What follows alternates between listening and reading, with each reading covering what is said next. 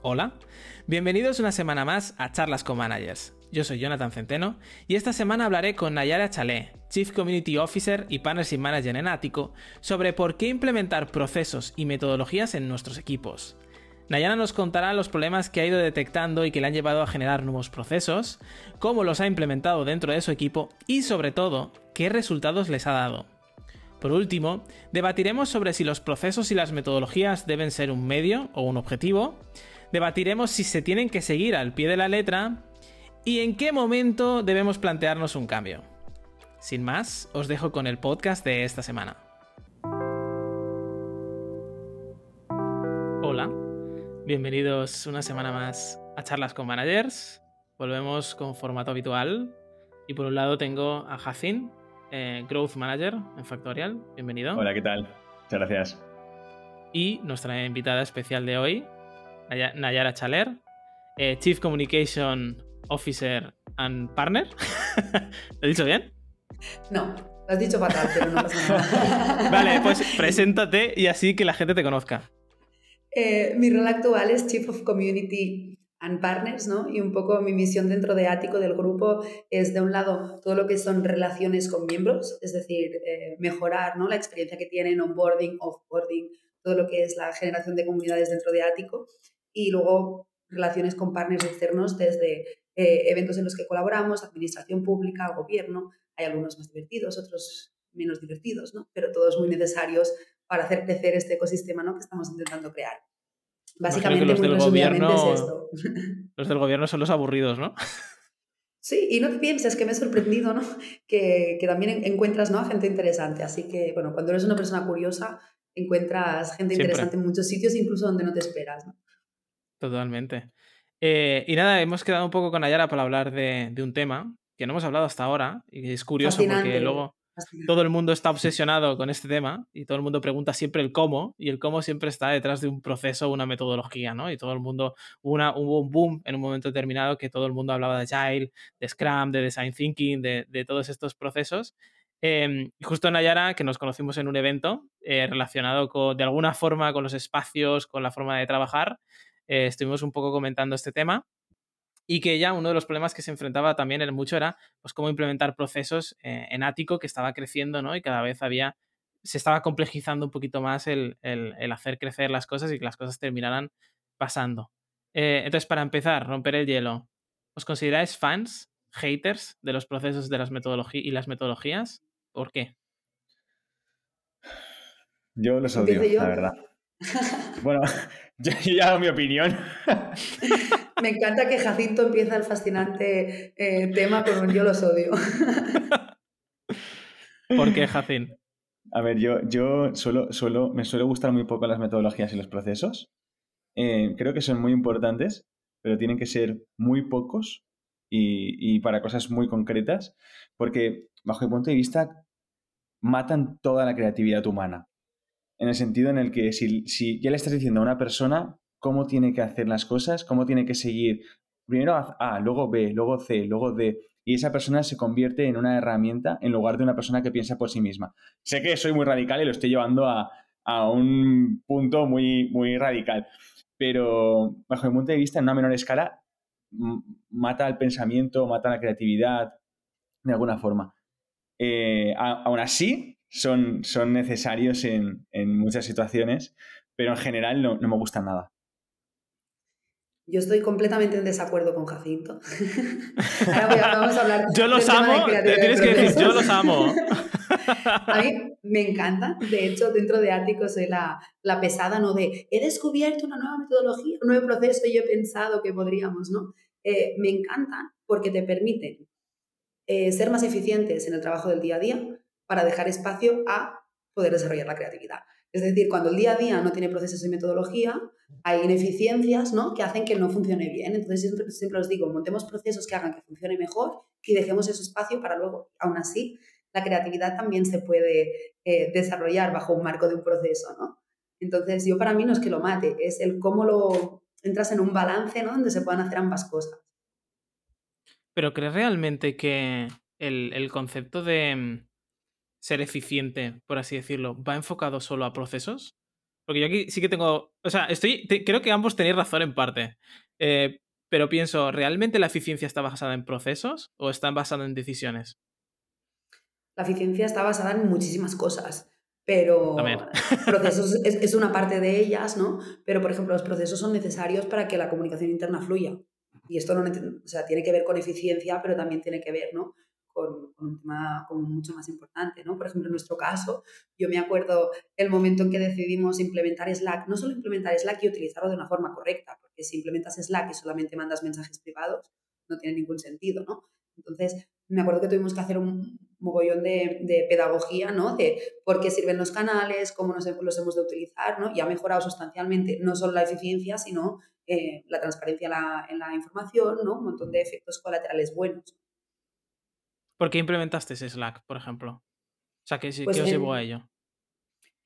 cuando empezamos a crecer, es decir, yo al principio, claro, estábamos todos trabajando en una oficina y teníamos un espacio, empezamos a crecer, se distribuyó el equipo en diferentes espacios y empezó a haber, eh, bueno, eh, millones de emails, ¿no? Yo soy, uno de mis hashtags preferidos es kill the mail, entonces ahí se hizo como muy necesario y suerte porque al cabo de poco vino el COVID. Entonces, luego me dijeron, suerte que lo acabamos implementando, ¿no? Porque si no ya hubiese sido una locura eh, imposible de gestionar.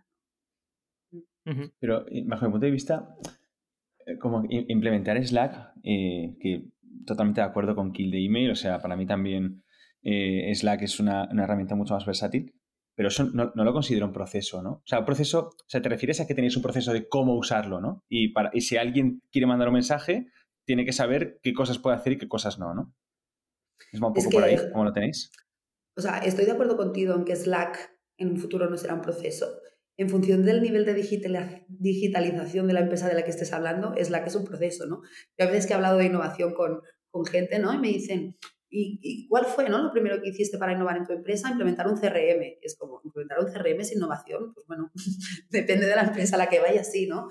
Entonces, evidentemente, Ático tiene cinco años de vida, hace cuatro y medio que utilizamos Slack, ¿no? En su momento fue uno de los primeros procesos que teníamos, porque no, no teníamos ningún otro, ¿no? Y a partir de ahí han surgido muchos más, ¿no? Pero... Mm.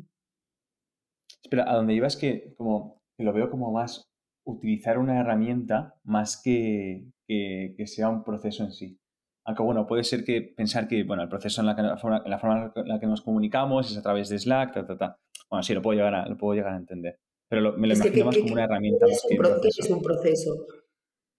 Para mí, pues un proceso, eh, igual estoy equivocado, ¿vale? Pero para mí un proceso es una serie de steps que tienes que seguir cuando te ves trabajando en un ámbito concreto, ¿no? Si de repente estoy haciendo algo eh, y, está en un ámbito concreto, pues tengo que seguir eh, siete steps para seguir el proceso que se ha definido previamente, ¿no? Pues un poco, un poco como lo tengo en mente, pero quizá la definición es es muy ambigua. O sea, yo creo que es el, proceso que te lleva a hacer una acción, ¿no? Y seguir ciertos pasos para asegurar de alguna forma que la acción tiene un éxito, ¿no? para mí es un poco la definición de, proceso. Pero luego yo creo que depende de cómo se entienda. O sea, porque hay gente que entiende los procesos y las metodologías como inamovibles, eh, es eh, como la Biblia, ¿sabes? Hago A, B, C, D y, y funciona. Y la realidad, por ejemplo, no es esa, ¿no? Yo cuando empecé en el equipo de Growth, que empecé a implementar procesos y a ver, ¿vale? ¿De qué forma podemos experimentar, validar y tener resultados de negocio de forma muy ágil y muy rápida con un equipo muy versátil? ¿no? Y empecé a implementar los primeros procesos y yo dije al equipo, venga, vamos a hacer esto y esto y esto y vamos a ver si funciona. No funciona, ok, lo cambiamos, ¿no? Pero para mí sí que tiene sentido el proceso siempre y cuando que se entienda que es eso, ¿no? Que es un proceso que te tiene que llegar, ayudar a llegar al éxito. Si no llegas, hay que replanteárselo constantemente y que lo haga el propio equipo, o sea, que no lo tenga que hacer el, el manager. ¿Cómo sabías que no funcionaba? Hombre, porque tú ves el resultado.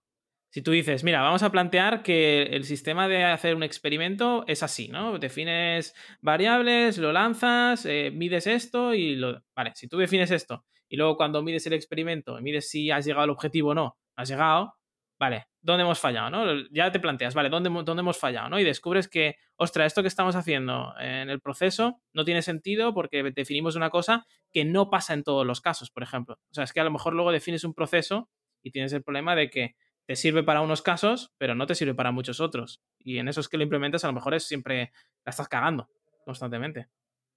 Bueno, ahora me he recordado ¿no? que una de las cosas que a veces nos sucede ¿no? es el hecho de cuando montas un proceso no tener en cuenta bien eh, para qué lo estás montando, ¿no? O sea, las hipótesis iniciales del por qué no lo estás montando no están bien bajadas y, luego te empiezas a dar cuenta ¿no? que cosas súper obvias que no habías pensado es como, bueno, me tiro a montar un proceso sin hacer un poco la reflexión del por qué lo estoy haciendo y con qué objetivo. Porque entonces ya le empiezas a meter eh, extras de pasos que no tienen ningún sentido, ¿no? O sea, te empiezas a desviar del objetivo y dices, bueno, yendo a la simplificación, al final es cuando funciona mejor. Por poner un ejemplo, tú en este caso, Nayara, ¿qué problema te has encontrado, por ejemplo, en, en, Ático?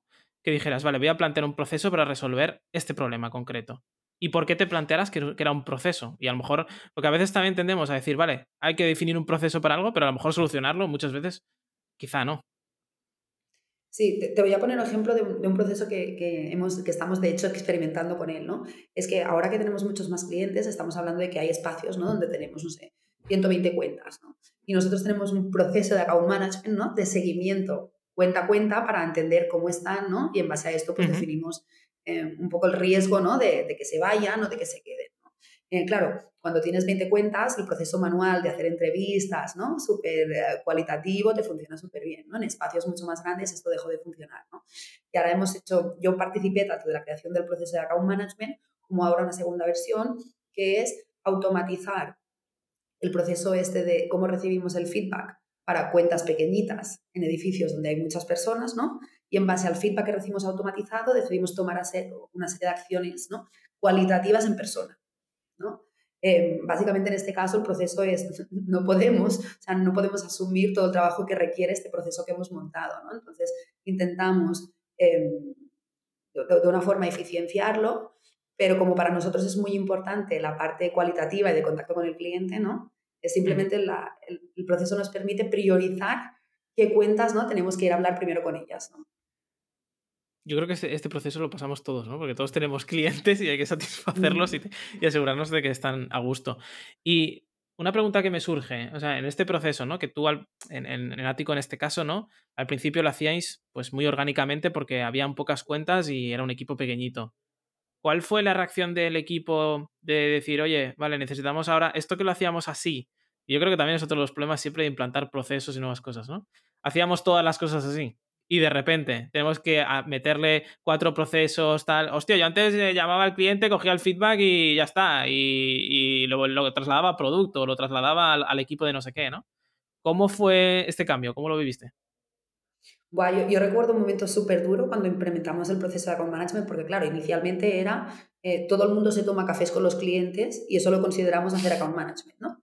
Entonces, cuando ya dijimos, vale, tenemos que documentar qué pasa, qué feedback nos dan para poder detectar mejoras, ¿no? Uno de los principales pains es como, sí, hombre, tengo que invertir, invertir tanto tiempo en documentar, ¿no? Todo esto. Es como, sí, documentemos de una forma, no sé, creemos el sistema, ¿no? Donde puedas hacer eh, selecciones múltiples, bullet points, ¿no? Una serie de cómo estás documentando, porque claro, inicialmente me ponía unas parrafadas, ¿no? Es como una documentación de una página y media. Digo, no, solo necesito, ¿no? Tener estos tres datos, ¿no? Y, next steps, ¿no? Pero fue súper duro porque para ellos era em, invertir mucho más tiempo en algo que no veían un efecto para ellos. Es decir, yo tengo la misma info, ¿de qué sirve, ¿no? Volcar todo esto, pero no se daban cuenta que a nivel eh, de tomar decisiones en la empresa, de poder resolver cosas eh, más a nivel estratégico, que una persona sola no puede decidir, era información súper necesaria, ¿no? Entonces, eh, bueno, mm, creo que es un poco lo más difícil. Muchos, muchos haters cuando, cuando implementaste ese proceso? Hubo mucha fricción. Hubo bastante fricción también porque nosotros en el departamento de comunidad em, queremos un tipo de persona ¿no? que sea una motivada. Entonces, este perfil de persona es la que también se queja ¿no? cuando no le parece bien. ¿no? Entonces, justo ese proceso iba enfocado a, un tipo de persona ¿no? que no tiene miedo el de motivado, decir El motivado se estaba desmotivando. Bueno, al final se queja, ¿no? Entonces tienes que estar escuchando, entender, vale, desde tu punto de vista, ok, lo veo así, os parecería, ¿no? Y sobre todo una cosa que acabé haciendo es involucrarles en el proceso de decir, vale, mm, todo este feedback de mierda que me estáis dando, ¿no? Lo entiendo, hagámoslo juntos, ¿no? Porque tal vez yo no estoy viendo problemas, ¿no? Eh, que vosotros estáis viendo. Y ahí pues empezó a funcionar mejor, ¿no? Aún así, hay un tiempo, ¿no? Sabes que, que, te odiarán hasta que luego empiecen a ver los resultados, ¿no? Ya cuando les empiezas a decir, oye, gracias a haber documentado todo esto, podemos ahora saber, ¿no? el porcentaje de em, cuenta, del motivo por el que se van. Ahí ya puedes empezar, pero hay un tiempo ¿no? donde esto no sirve para nada o eso se percibe así hasta que empieza a tener resultados. Pero yo creo que esto que has dicho es, clave, ¿no? El no implantar una solución digamos, ¿no? autoritaria, por así decirlo, sino, vale, vamos a implicarnos todos. Tenemos este problema, ¿no? Y normalmente todo el mundo está de acuerdo en el problema. Sí, tenemos este problema, ¿no? Todo el mundo dice, vale, ahora nos cuesta gestionar las cuentas, nos cuesta entender cómo funciona. Seguro que todo el mundo estaba convencido de esto, ¿no? Luego el cómo lo solucionamos es el donde hay siempre más fricción, ¿no? Pero yo creo que es, eh, un buen punto el, vale, voy a involucrar o vamos a involucrar a todo el equipo y vamos a construir una solución que nos resuelvan igual no solo un problema, sino varios que tenemos, ¿no? Pero el ponerlos en común es lo que luego ayuda a que, a que pase. Mm. Algo, algo que nos ha pasado también en esta, en esta segunda parte ¿no? de automatización es que, claro, mm, y esto lo estamos haciendo para ayudarles a ellos a hacer mejor su trabajo, ¿no? Pero la automatización ha de estar los datos. Si no están los datos, la automatización no funciona, ¿no? Ese es otro de los problemas que nos encontramos, ¿no? Que falta algún dato y luego de repente, ¿no? Te das cuenta que no han salido todos los feedbacks que tenían que salir, ¿no?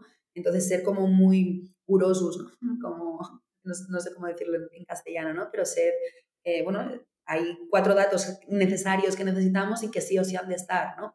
Porque si no se rompe todo el proceso. ¿A qué os ayudó al final implementar este proceso?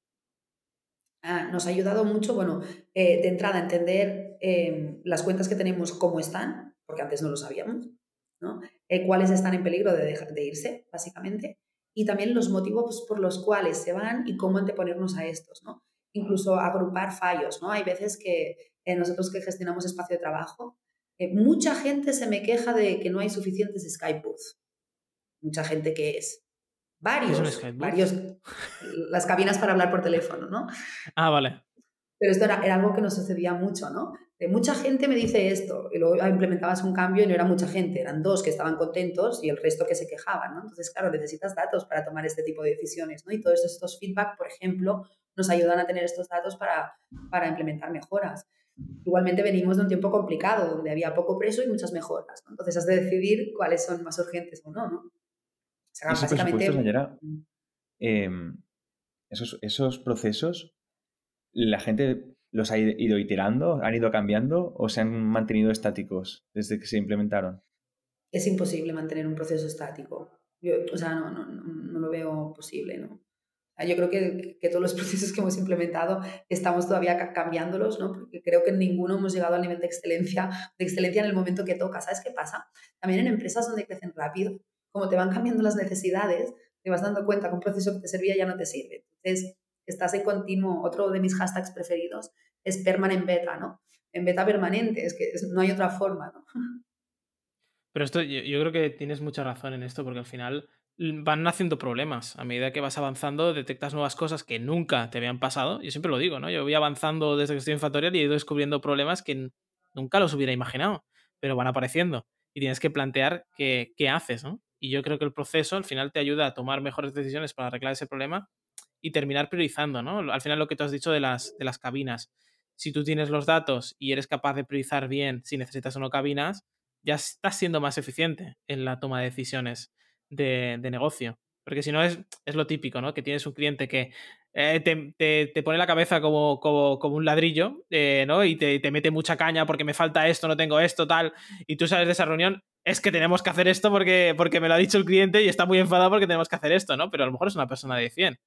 Y a lo mejor, bueno, pues vamos a intentar contentar a este cliente de otra forma. Pero no, el, eh, es muy interesante el caso que comentas porque el proceso os ha ayudado a metricar los datos y tomar decisiones. Sí, algo que ahora estaba pensando, ¿no? En qué, qué aprendemos ¿no? de todo esto. Por ejemplo, algo que yo he aprendido también en la pregunta que me ha hecho Jacinto de cambiar los procesos, ¿no? Eh, al inicio, Em, planteábamos los procesos ¿no? un poco con los problemas muy del presente. Y ahora sí que también al estar creciendo y pensar en seguir creciendo, ¿no? Los planteas teniendo en cuenta el presente y cuáles podrán ser las necesidades futuras, ¿no? Eh, de decir, bueno, un proceso que pueda seguir evolucionando por un tiempo, ¿no? Porque si es algo que sabes que va a durar, ¿no? Tres meses, pues no nos sirve, ¿no?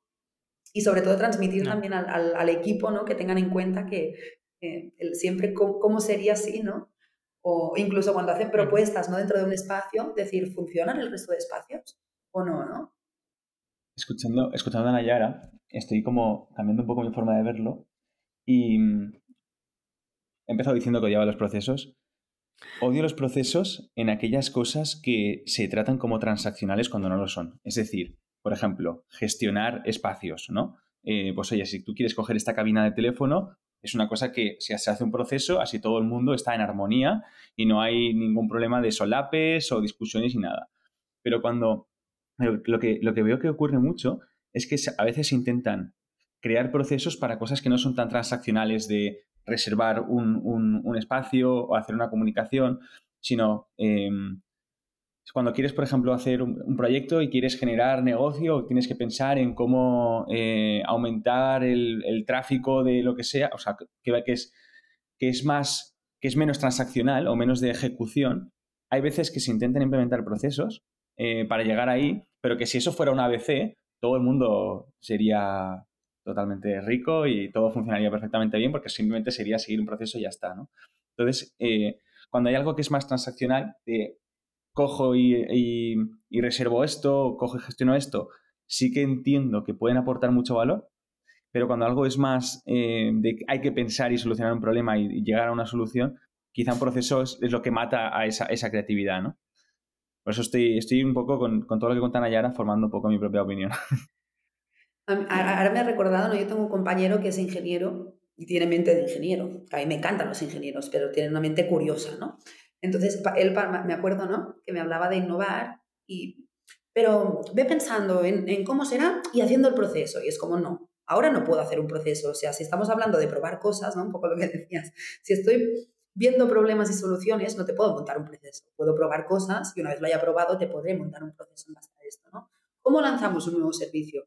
Pues depende de si es un servicio one shot, recurrente, ¿no? O sea, hay tantas casuísticas posibles, ¿no? Si es de wellness, si es de movilidad, es como primero he de, probar y luego ya, te, ya, ya agruparé, haré cajitas, ¿no? Haremos procesos, ¿no? Pero en esta parte sí que estoy completamente de acuerdo contigo. Y también en el crear procesos por cosas que no hacen falta. En, este caso, ¿no? Con, con mis compañeros. ¿Por qué quieres que cree un proceso? Para darte a ti tranquilidad mental, porque entonces pues, no hace falta crear un proceso para esto, ¿no? proceso es para, para que ayude a otras cosas, para tu tranquilidad mental, no sé, te lo explico mejor tal vez o de otra forma, ¿no? ¿Creéis que hay veces que hay gente que, hay gente que crea, crea procesos simplemente porque quiere delegar su propia responsabilidad en el proceso y ya está? Yo creo que eso es una cosa que puede, que puede pasar. Yo creo que es lo que comentan Nayara, que les da tranquilidad mental. ¿Sabes? Cuando tú dices, hago este ABC y ya está, y las cosas pasan, pero porque este es el concepto que hemos hablado muchas veces en el podcast de tener el checklist, ¿no? La lista de cosas que mm. tengo que hacer. Entonces, si ya sé que tengo que hacer A, luego B y luego C, me es más fácil que decir, vale, ¿qué tengo que hacer? ¿no? Y esto empieza a generar un caos, decir, vale, tengo un problema que tengo que resolver y no sé por dónde partir. Yo no tengo tan claro que el, si tiene que ser algún aspecto transaccional o no. O sea, yo creo que el proceso tiene que aparecer cuando algo se repite muchas veces en el tiempo y quieres hacerlo más eficiente. Pero si tú haces por primera vez eh, un proyecto, ¿no? Lo que comentan Ayara, un, un nuevo sistema de comunicación recurrente y no existe hasta ahora, pues no vas a implementar un proceso de inicio.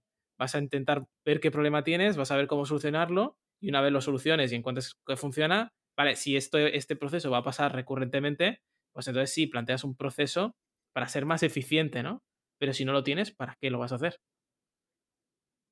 Es decir, tú plantearías un proceso, crear un proceso cuando detectas que hay cierta recurrencia de algo, ¿no? Claro. En, todos los casos, es decir. Pero, por ejemplo, si lo trasladamos al equipo de growth, vale, nosotros tenemos un proceso para entender cómo empezar un proyecto. Pero este proceso, por ejemplo, es muy amplio, porque una de las cosas que hemos aprendido es que cada proyecto es de su padre y de su madre. Y el hacer el A, B y C no te sirve para todos pero sí te sirve el entender, vale, voy a, hacer, voy a hacer un research, voy a sacar números de los datos que tenga. ¿Qué números? No sé, investigalo tú, detecta tu problema y saca los números, ¿no? Plantea un MVP y lánzalo y, y metrica esto, ¿no? Pero no te estamos diciendo cómo lanzar el MVP, cómo tiene que ser el MVP, cómo plantear un MVP. No, porque sabemos que un día estamos haciendo un experimento en la página pública, otro día en la página de precios y otro día estamos lanzando una nueva comunidad de recursos humanos. Y esto cada y esto no es un proceso.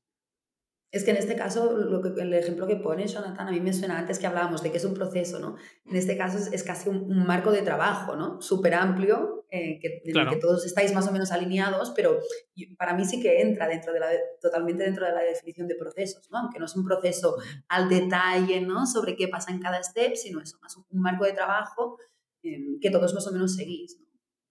Correcto. Pero lo he dicho, es tan amplio que yo, por eso digo que estaba de acuerdo al principio con los dos, que es tan amplio que te permite cambiarlo y es mutable. No es, ¿sabes? Yo, por ejemplo, yo sí que voy a decir también, soy muy hater de eh, Scrum como tal, ¿no? Y decir, no, yo tenemos, yo he escuchado a mucha gente, ¿no? Decir, me tengo un Scrum Master y tal. Y cuando les pregunto y digo, y entro, eh, hablo procesos de entrevista, ¿no? Y en empresas que he entrevistado a perfiles que tenían un Scrum Master, una de las cosas que me decían, sí, está muy guay porque tenemos un Scrum Master y luego cuando hablamos del proyecto y cómo lo resuelven, luego es, bueno, es que la metodología de Scrum funciona así y claro, teníamos que hacer así el proyecto porque era como lo decía el Scrum Master. Ya, y yo le preguntaba, ¿y tú crees que estaba bien así? Hombre, no, porque nos limitaba a hacer otra cosa que igual tenía más sentido. ¿Y por qué no lo cambiabas? ¿no? Entonces, soy hater de las metodologías simplemente porque creo que a veces no se entienden o se malinterpretan, ¿no? Y se, se hacen al dedillo en todos los casos del mundo que, existen y por haber, y nadie se ha planteado de, oye, a ver, a lo mejor este caso, eh, el, tío que inventó Scrum nunca lo pensó y, no está resuelto. A ver, en este caso, lo que has puesto de ejemplo, Jonathan, yo te diría, lo que convenía cambiar era el Scrum Master. Eh, también, no lo sé. ¿eh? Hemos tenido acompañamiento en metodologías ágiles y al final es la metodología dice esto, lo que se adapte mejor a vosotros, ¿no? Siempre hay la coletilla de, de lo que se adapte mejor. El otro día también lo comentábamos con Jonathan, ¿no? que a mí que me encantan las metodologías. ¿no? De hecho, hemos, por ejemplo, implementado los OKRs ¿no? y en Ático siempre tenemos la, la palabra wiki-wiki que sirve para definir todas las metodologías que nosotros adaptamos, ¿no? Son los OKRs, wiki-wiki, eh, ¿no? Y, así con cualquiera de, de, las cosas, ¿no? Pero yo estoy de acuerdo, es decir, la metodología es un marco y a partir de allí cada empresa casuística es, es diferente y lo tienes que adaptar, ¿no? Y, y, nadie te va a castigar ni meter en la cárcel si no sigues la metodología al dedillo. bueno, igual no ¿eh? tengas miedo, ¿no? Pero no te ha pasado, o sea, yo he entrevistado creo que unas tres personas que, han trabajado con, con, Scrum Master y todas me dieron esta sensación como que, no, no, no, es que Scrum dice que es así y es así. O sea, ¿no os ha pasado en Ático esto? El acompañamiento en este caso, yo solamente hemos tenido un acompañamiento con Scrum Master, pero en este caso siempre era, la metodología es, Agile es un mindset, no es un proceso, es una forma de trabajar. Entonces, el marco es este, adaptarlo a, incluso muchas veces, ¿no? Preguntas de que, según la teoría, ¿qué tendría que hacer? Bueno, esta opción o esta opción, pero sobre todo lo que te funcione mejor. En esto estoy de acuerdo. Igual eh, entrevisté gente que el Scrum Master tendría que, que cambiarlo, definitivamente. ¿Y os habéis encontrado un, caso? Yo tengo muchos ejemplos, pero ¿os habéis encontrado algún caso de que habéis implementado un proceso y ha fallado? ¿O ha sido incluso a veces el efecto contrario de lo que esperabais? Em, sí, esto no, sé si Jacinto estaría de acuerdo, ¿no? En, el ejemplo que voy a poner o no, porque es una herramienta más que un proceso, ¿no? Entonces, en el caso cuando intentamos montar la, la, knowledge base en Notion de Ático, ¿no? O sea, me, me acuerdo un momento, ¿no? Donde cada vez que se iba una persona del equipo, de repente se perdía toda la información, ¿no? y claro, en un momento dado te das cuenta que eso no puede ser, ¿no? Pero es súper arduo, ¿eh? Yo creo que un año y medio intentando que esté al menos la información crucial, ¿no? Eh, incluida en, la knowledge base, ¿no? Y al principio, como lo planteamos, tal vez no es el proceso en sí, sino el cómo se planteó, ¿no? Eh, no funciona nada, bien, ¿no? Eh, por ejemplo, ¿no? poner un deadline para tener la información volcada, incluso les hicimos acompañamiento, qué información ha de estar, ¿no? O sea, el proceso era tan estricto, cuadrado, para todos igual, que no funcionó. Entonces, el aprendizaje es cuando he dejado un poco que cada departamento vaya haciendo su, su, su proceso, ha funcionado mejor, pero porque han ido viendo la necesidad, ¿no? Cuando hay rotación en un equipo, es la necesidad de, hostia, esto no está guardado, ¿no? Entonces, cada vez que ha habido una rotación, por ejemplo, ha sido el mejor sprint que hemos hecho en la Knowledge Base, porque cuando alguien se ha de ir es como, vale, volcalo todo en Notion, ¿no?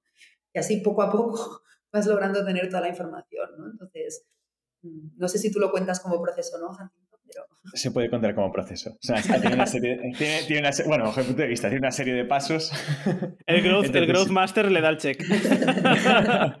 en nuestro caso, bueno, yo, yo, he implementado muchos procesos que han sido un fracaso. Em, yo creo que el principal motivo por el que ha sido un fracaso ha sido porque yo mismo no me lo he creído en el fondo Y si no das ejemplo al principio, eh, ya está, se cae todo. O sea, si una persona va con un, con un proceso y no es la primera en seguirlo, eh, no, no va a haber nadie más que lo siga. Eh, tengo un ejemplo. Pero yo creo que no tiene por qué, ¿eh?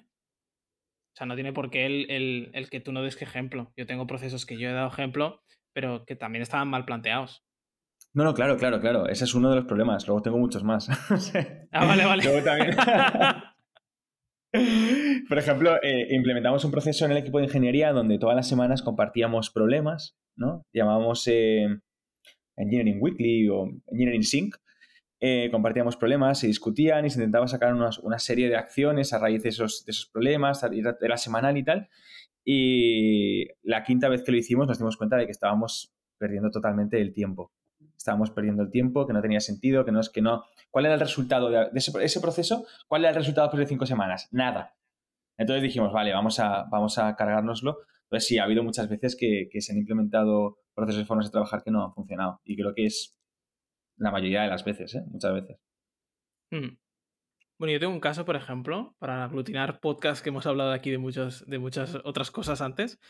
Pero yo, por ejemplo, eh, al inicio de crear el equipo de Growth, una de las cosas que tenía muy claras es tengo que implicar al equipo en negocio, ¿no? Y que entienda el negocio y los objetivos, ¿no?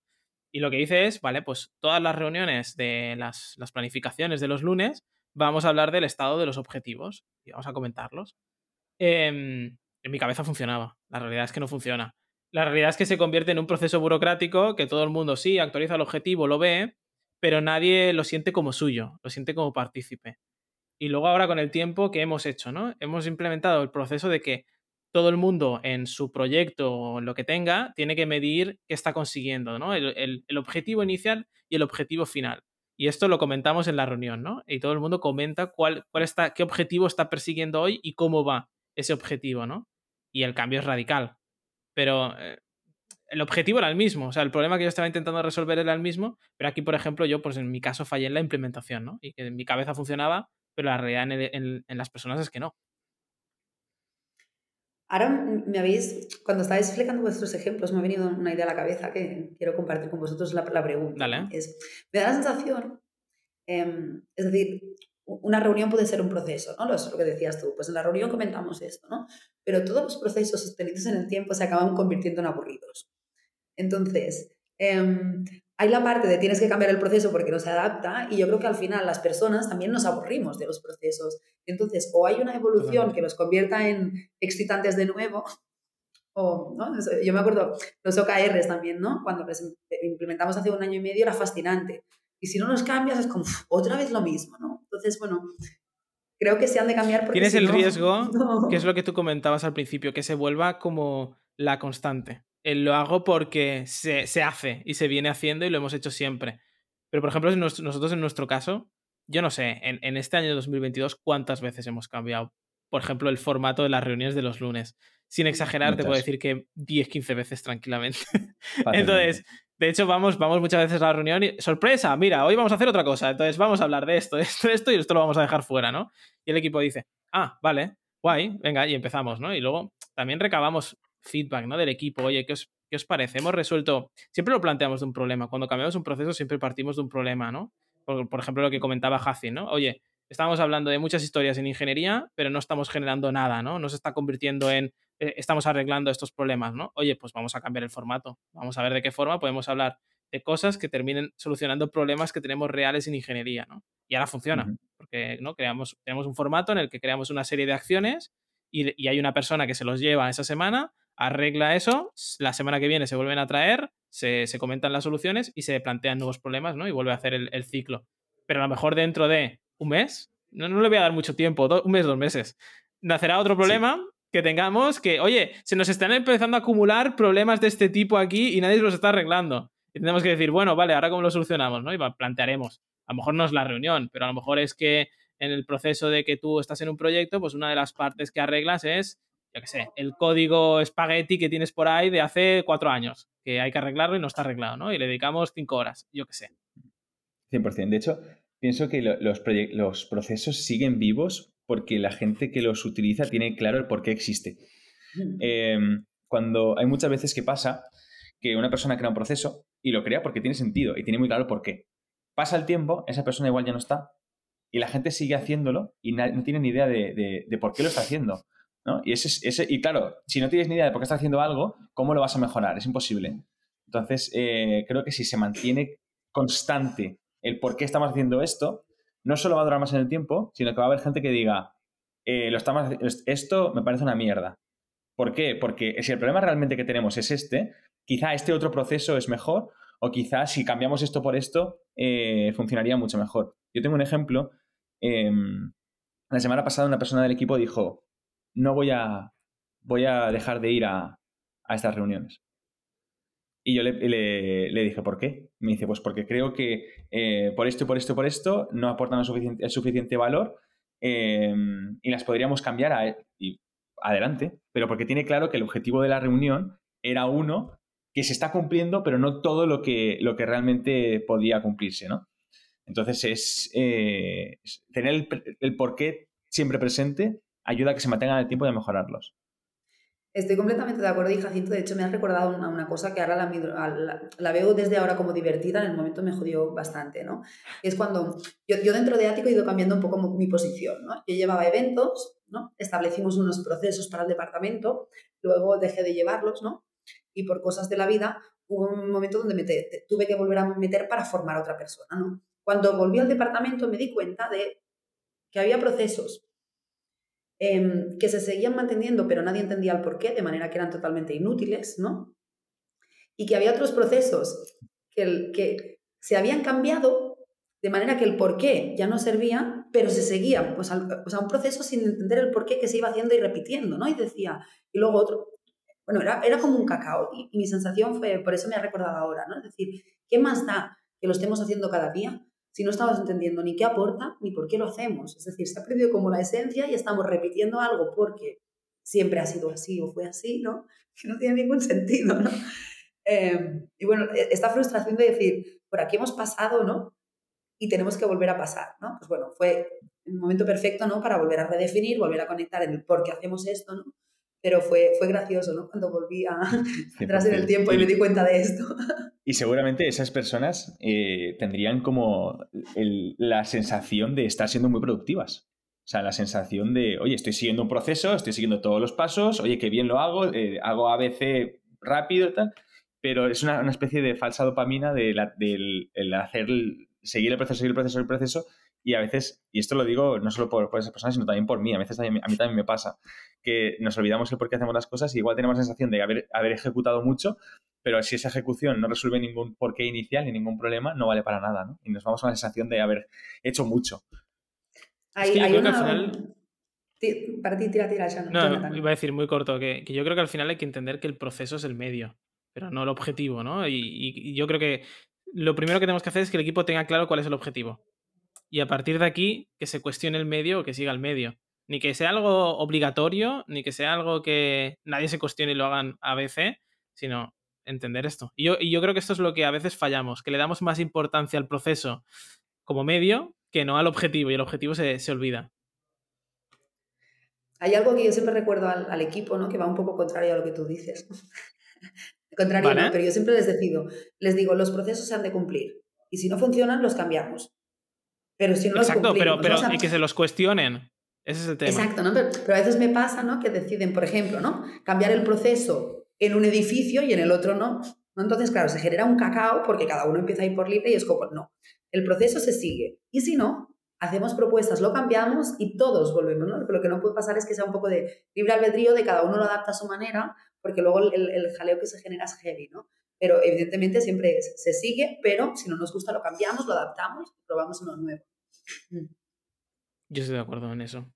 Pero es, es eso, entender que se puede cambiar también, ¿no? Y hay gente que, que lo que tú decías del ejemplo, ¿no? Que no se lo cuestiona nunca y lo coge y dice, bueno, esto es lo que se venía haciendo, pues lo sigo haciendo. Y ya. Y yo creo que esto es lo que falla muchas veces también. Yo por suerte me siento muy afortunada porque en el equipo tengo a muchas personas que se lo cuestionan todo. Eh, es parte de nuestros valores, ¿no? Pero es, es una suerte trabajar con gente así porque al final como manager no tienes tú toda la responsabilidad de velar porque las cosas funcionen, ¿no? Sí que, sino que hay, hay cosas que tú a veces pierdes, ¿no? Eh, ya no sabes si funcionan o no porque no interactúas tanto, ¿no? Y cuando ves que las personas proponen cambios y deciden, dices, bueno, ahí, ahí sigue estando la llama, ¿no? de querer hacerlo bien. Hay un... Dale, Jacin. Me has visto abrir la boca ahí. quería, preguntaros, ¿creéis que, ¿creéis que los procesos muchas veces son como paternalistas? Son como intentar definir cosas que igual esa propia persona tendría que tener claras. Yo aquí tengo, tengo un ejemplo y es que em, estoy en un equipo donde estamos intentando mejorar el onboarding, el onboarding de una persona en, Factorial. Y eh, llegamos a plantear el, vale, el, primer día el manager tiene que hacer, que mandar un email con tal, tiene que hacer eh, no sé qué con no sé cuántos, ¿no? Y había una serie de steps que tiene que seguir un manager para hacer un buen onboarding. Y, y, llegó un punto, eh, yo era parte de, esa conversación y, también yo propuse partes del proceso concretas. Que pensé, pero esto, esto no es sentido común del propio manager. O sea, si, si ya eres buen manager, ya sabes que tienes que, hablar con la persona, explicarle que tiene que cómo va a ser su primer día, acompañarle, darle las herramientas necesarias. No hace falta un proceso que diga, eh, si eres manager, uno, manda email aquí, dos, hace esto, tres, acompaña a esta persona tal, porque entonces para qué contratamos managers? Podemos contratar a cualquier persona, le damos un, manual de pasos, ¿no? Y, ya estaría, ¿no? Hay una parte como de, de, de paternalismo dentro de, dentro de muchos procesos. ¿Y sabes lo que creo? No sé si lo vais a hacer al final o no, pero creo que nadie lo va a seguir. ¿Sabes? Porque eso va a ser lo típico que va a caer en saco roto y el manager va a decir, eh, pero quizá porque el manager, yo por ejemplo, eh, yo se lo contaba a una persona de mi equipo y le decía, mire, yo hace cuatro años que entré en Factorial, yo ya no me acuerdo cómo era hacer un onboarding. Yo no me acuerdo de lo que significa entrar en una compañía por primera vez, ¿no? Porque esta persona me dio feedback y me dijo, oye, pues mira, el onboarding, eh, hay muchas cosas que no entendía, fue muy saturante porque había como mucha información, ¿no? Me contó, me contó problemas, ¿no? Y dije, mira, entiendo los problemas, pero me cuesta mucho asociarlos porque no los he vivido, no los estoy tocando, ¿no? Y tú los has tocado. Oye, planteame una solución de cómo podemos arreglar estos problemas en el proceso de onboarding, ¿no? Y que la siguiente persona que entre no se sienta así. Pero lo que quiero transmitir es, es una preocupación del manager. Tiene que ser un problema que tenga el manager sobre la mesa y que no que venga, yo, estoy de acuerdo, para mí esto es paternalista, ¿no? Y que no que venga alguien y le diga, no, mira, tienes que hacer un onboarding así. No, ten claro cuál es tu problema que estás viviendo porque seguramente, mm, quiero pensar, que no es lo mismo un onboarding en el equipo de ingeniería que en el equipo de marketing o en el equipo de ventas, segurísimo. Entonces, hacer un proceso para todos mm, creo que no funciona. Quizá un, marco de trabajo, que es lo que comentábamos antes, pero no un proceso. Está yendo por ahí. Yo justo te iba a decir que, estoy bastante de acuerdo en que al final esto no, es... Lo iba a llamar como best practices incluso, ¿no? Que ya no es un marco, sino recomendaciones o sugerencias, ¿no? Yo sí que lo veo útil, em, bueno, yo al menos por lo que he escuchado algunas veces, ¿no? Sobre Factorial, sé que también apostáis por el talento interno por, porque la gente vaya creciendo. Entonces, me parece muy útil, por ejemplo, es decir, cuando eres manager y llevas tiempo siéndolo, está muy bien, ya sabes lo que es ser manager, ¿no? Pero cuando estás, ¿no? Apostando por gente interna, ¿no? Para que aprendan a ser managers, creo que sí que va muy bien tener estas best practices o este marco, porque son personas que, todavía no saben, ¿no? ¿Qué se espera de un manager, ¿no? Entonces ahí creo que sí que acompañarlos con, con, este marco puede, puede ser muy útil, ¿no? Sobre todo si estás también en una empresa donde creces muy mm. rápido. Entonces, de repente hay muchos más managers eh, para asegurar, ¿no? Que, que, haya, bueno, que haya un mismo tipo de management, ¿no? No puedo estar más de acuerdo. ¿eh? O sea, yo lo separo, un poco lo que sería este proceso de muchas cosas pequeñas que tienes que seguir con formar managers, explicarles pues, eh, cuáles son sus objetivos, sus responsabilidades, ¿no? Eh, eso estoy súper, súper de acuerdo. O sea, creo que también hay una, hay una fina línea entre documentación y procesos, ¿no? Que creo que también estamos saltando entre documentación y procesos. O sea, yo, yo, estoy, yo soy muy fan de la documentación. Creo, creo que tiene que ser muy importante, poca y muy importante, porque si no al final pierde utilidad entre tanta documentación, em, pero lo separo un poco de lo que sería un proceso. Yo simplemente añado un inciso y creo que también hay managers que llevan mucho tiempo que tampoco les vendría mal muchas veces el, volver atrás y, tener ciertas cosas en cuenta. Porque a veces tampoco yo creo que hasta que no nos encontramos muchas veces un problema no somos conscientes. Y alguien puede llevar siendo muchos años siendo manager y no haber sido consciente de un problema porque nunca lo ha sufrido. Y de repente en un contexto determinado, en una empresa determinada o con un equipo determinado, se encuentra con ese problema por primera vez y, vuelves a ser novato, vuelves a ser el, nuevo manager, ¿no? Por así decirlo. Yo creo que nunca terminamos de aprender. Y yo creo que le puede servir tanto a alguien que, es nuevo y empieza hoy como manager como a alguien que, que quizá lleva más tiempo. Me has hecho reflexionar, Jacinto, con esto que decías de confundimos documentación y procesos. Y yo creo que es también por un... Es decir, hay empresas súper jerárquicas, cuadriculadas, que todo lo convierten en procesos. Hay empresas un poco más tal vez transversales y que dejan más eh, espacio a que cada uno actúe como quiera y donde, ahí puede ser documentación, best practices, marco de trabajo, ¿no? Entonces, mm, bueno, se me ha ocurrido esta idea. Ya, bueno, también está la documentación de cómo funcionan las cosas versus eh, cómo funciona un proceso o un marco de trabajo. También yo creo que también la documentación puede ser de muchos tipos, ¿no? En este caso. Mm. Em, para acabar, en 10 segundos, 30 segundos, eh, ¿qué le diríais a alguien sobre los procesos si, si ha detectado un problema y quiere atajarlo? ¿Qué, ¿Qué consejos le daríais a la hora de implementar un proceso? Yo le diría que, que siempre tenga muy presente el porqué, que se asegure de que el porqué no se olvida nunca, eh, que piense si ese proceso está aportando valor y que si no lo elimine y que bajo mi punto de vista tienen que ser pocos y, sencillos, si no es muy complicado que se, que se mantengan en el tiempo. Muy de acuerdo con Jacinto en que sobre todo entender el por qué lo estás haciendo y para quién es este proceso y qué es lo que, en qué ayuda y que tenga los mínimos pasos posibles, pero los, los necesarios, pero los mínimos posibles, ¿no? Y también le diría que los procesos molan, que, bien que sea esta oportunidad de crear un nuevo proceso. Yo le diría no al Scrum Master, no, No, no, algún día, algún día, nunca he conocido a una persona de Scrum Master, igual tengo que conocerlo y entender un poquito más eh, en profundidad. Igual me encuentro diferentes tipos de Scrum Master, ¿eh? que, no tengo ni idea. Te presentaré un genial Scrum Master. Oye, lo traemos y que nos hable de Scrum. No sería, no sería mala, ¿eh? Pues además es súper divertido, así que sí, sí. Pues ahora, nada, pues ya está, te lo presento y para el próximo. Venga, pues, pues lo metemos aquí ahora después. Esto es una fábrica de churros. Oye, pues chicos, muchas gracias por, compartir vuestra experiencia, sobre todo Nayara. Eh, un placer tenerte por aquí, que nos cuentes un poco los problemas de Ático y los que estás sufriendo a día de hoy con esta también digitalización y el crecimiento de Ático. Así que muchas gracias por venir. Gracias a los dos también. Me voy con varias cosas sobre las que reflexionaré. ¿eh? O sea, me gusta porque es una conversación que no me ha dejado en plan. Es como, mm, tal vez esto le tendría que dar una vuelta. Yo me he dado cuenta de que no odio tanto los procesos, no los odio tanto como, como inicialmente he dicho. Ese es el objetivo. Yo creo que al final aquí aprendemos todos de todos, porque cada uno tiene las formas de ver las cosas y no son ni más ni menos correctas, sino que depende del contexto, pues, pues son diferentes y yo creo que estamos aquí para, para todos aprender los unos de los otros. Así que gracias y a todos los que estáis ahí una semana más, gracias por escucharnos y nos vemos la semana que viene con un nuevo episodio.